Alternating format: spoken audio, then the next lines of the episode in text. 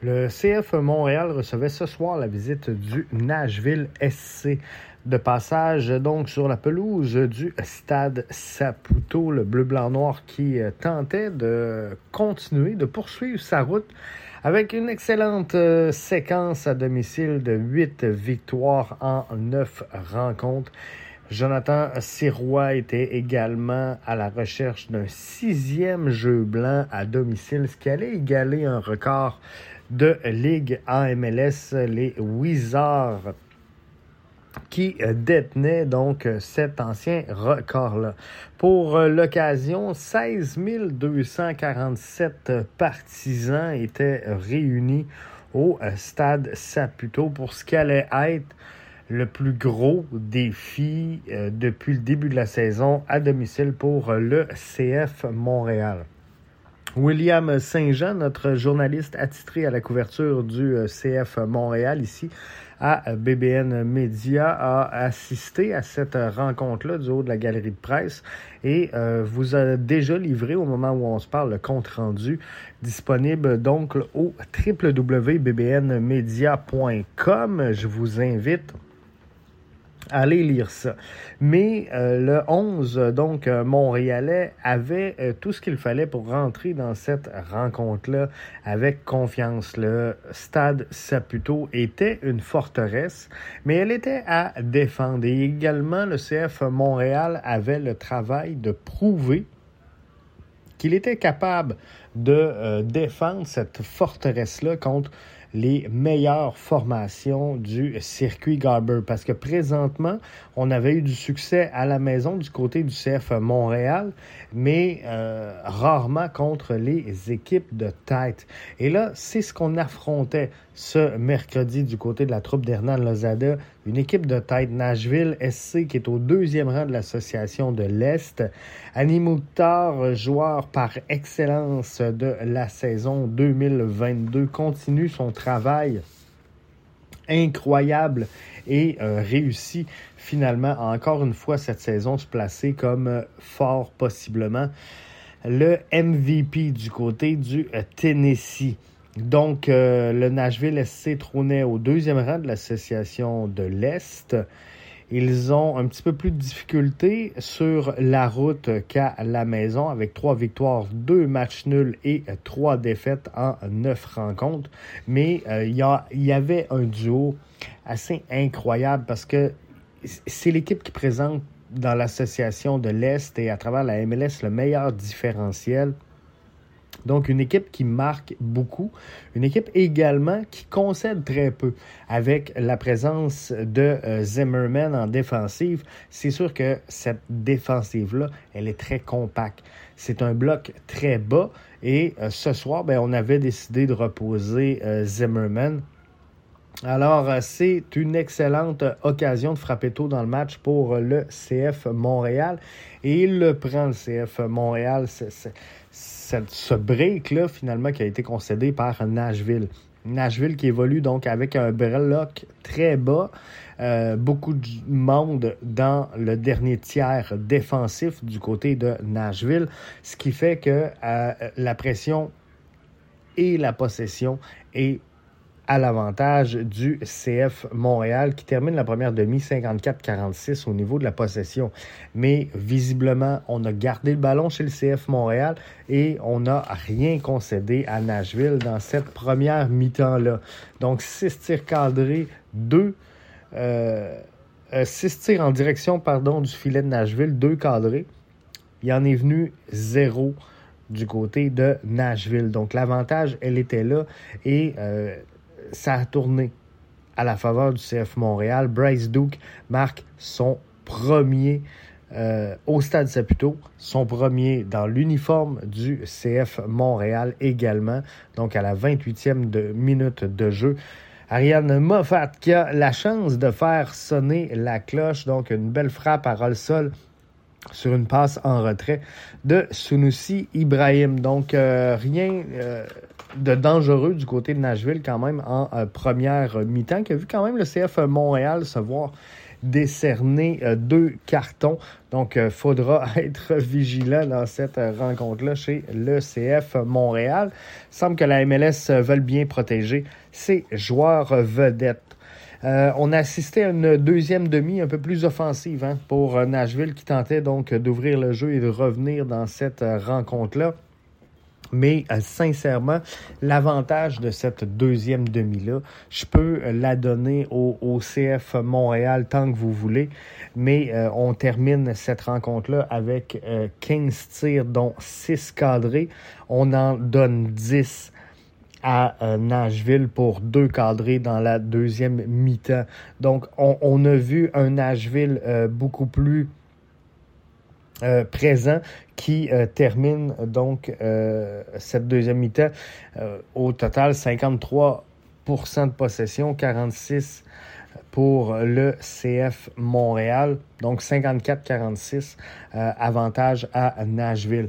Donc, ils ont mis énormément de pression pour tenter d'ouvrir le jeu dans cette deuxième mi-temps, mais euh, le CF Montréal répond présent. À la 51e minute de jeu, Chouanière effectue un tact dans euh, sa zone de réparation qui vient complètement sauver son équipe. Annie Mouktar qui euh, descendait sur la droite, donc fait une passe parfaite à son coéquipier qui était tout fin seul ou à peu près devant euh, la cage de Jonathan Sirois, mais euh, Mathieu Chouanière revient. Quand on parle de deuxième effort, Mathieu Chouanière, euh, il est aveugle de forcer la main de John Herman pour se greffer à la sélection canadienne, je peux pas croire. Mais le milieu de terrain du CF Montréal vient sauver la donne, c'est clair et euh, Montréal protège son avance. Mais dans cette rencontre-là, je suis obligé de vous dire que le CF Montréal était très bien préparé et cette victoire-là, il y a une bonne partie de cette victoire-là qui revient à l'entraîneur-chef Hernan Lozada, qui a su euh, être patient en première mi-temps, garder le contrôle de cette possession-là et euh, prendre une brèche au moment opportun. Le Nashville SC a essayé de revenir dans ce match-là en deuxième mi-temps et je suis obligé de vous dire également que l'entraîneur-chef a su faire les bons changements au moment opportun pour maintenir une cohésion sur le terrain et également maintenir son équipe dans le match selon le tempo. Donc, il a bien géré le tempo du match. Il a bien géré également le cadran du match. Il savait exactement quoi faire pour euh, quitter cette soirée-là avec les trois points dans ses poches. C'est ce qu'il a fait et euh, il a eu le dessus sur euh, son euh, adversaire à ce niveau-là.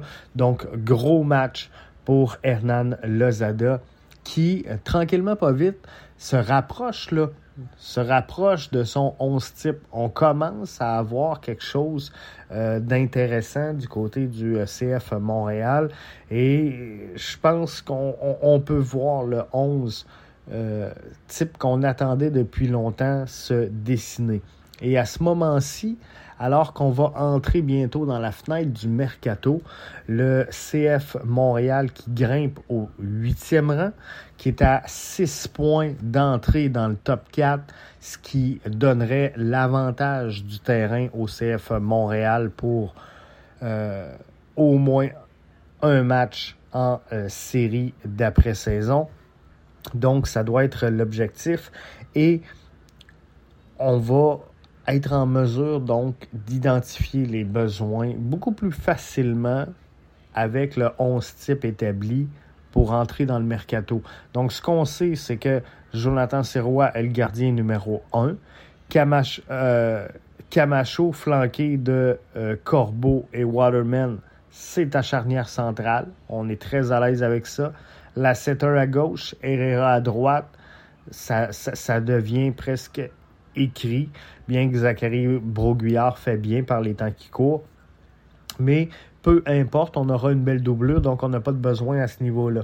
Chouanière avec Wanyama au milieu du terrain, euh, en face peut-être un petit peu plus euh, défensif, mais euh, on, sait qu'on va être à l'aise avec ça. Le retour de Samuel Piette, ça s'en vient. On va voir ça dans les prochains matchs.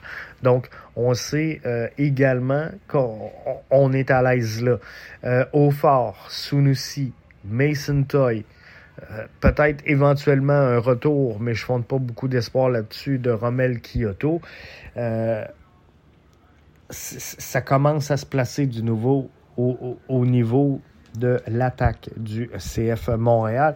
Donc, le point d'interrogation, il est où? Il est au poste de 10, où euh, on, hésite, on jongle encore. Est-ce que ce sera Amdi? Est-ce que ce sera Duke? Est-ce que ce sera euh, Matko Miljevic? Moi, j'aimerais voir un Duke euh, bien établi. J'aimerais voir également un Matko en doublure, mais Matko, à la base, c'était le projet, donc est-ce qu'on a besoin de Matko? Est-ce qu'on a besoin d'Ahmed Amdi? Je suis obligé de vous dire que euh, on peut remettre tout ça en question. Donc, euh, il y aura euh, des sorties s'il doit y avoir des entrées au mercato. On n'aura pas le choix du côté d'Olivier Renard. Mais ce que je veux dire dans toute cette réflexion-là, c'est qu'en plaçant son 11 type, le Zada peut facilement démontrer à Olivier Renard quels sont les besoins de cette formation-là. Le CF Montréal qui continue donc de progresser et d'avancer gagne une place euh, ce soir en grimpant au huitième rang. Comme je vous mentionnais, ils sont à six points présentement du euh, top 4. Ils ont des matchs en main sur euh, certaines formations également. Donc, ça aussi, c'est intéressant pour le CF Montréal et c'est ce qui fait qu'encore ce soir, on peut expliquer la présence de, de 16 247 fans conquis au stade Saputo un mercredi de euh, fin juin. C'est pas arrivé souvent. C'est pas arrivé souvent. Alors, on va le prendre et euh, c'est un beau succès pour le CF Montréal qui va se tourner donc euh, maintenant vers son prochain prochain affrontement. Sa prochaine rencontre pour le CF Montréal sera contre Charlotte le 24 juin prochain avant de revenir au stade Saputo le 1er juillet c'est contre New York City, si euh, je me trompe pas. Alors, le CF Montréal fait bien. Le CF Montréal convertit encore une fois trois points à la maison. Jonathan Sirois, jeu blanc. Sixième consécutif à domicile, record de ligue égalé. On pourrait euh, le battre éventuellement face à New York City et euh, améliorer donc euh, la marque, mais euh, pour l'instant, on a égalé ce record de la MLS et c'est une excellente chose pour le CF Montréal qui doit tirer avantage de ces matchs-là à la maison pour se bâtir une confiance, pour aller jouer sur la route, parce qu'on aura besoin des points sur la route si le CF Montréal veut remonter au classement.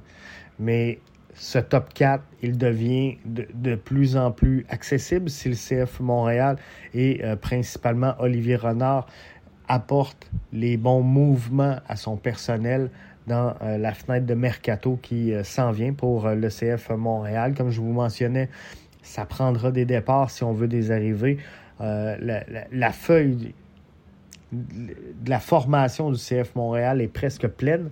Alors, il euh, faut euh, réussir donc à, vendre ou à transférer des joueurs à tout le moins, peut-être l'envoyer en prêt pour euh, faire de la place finalement dans cet alignement-là.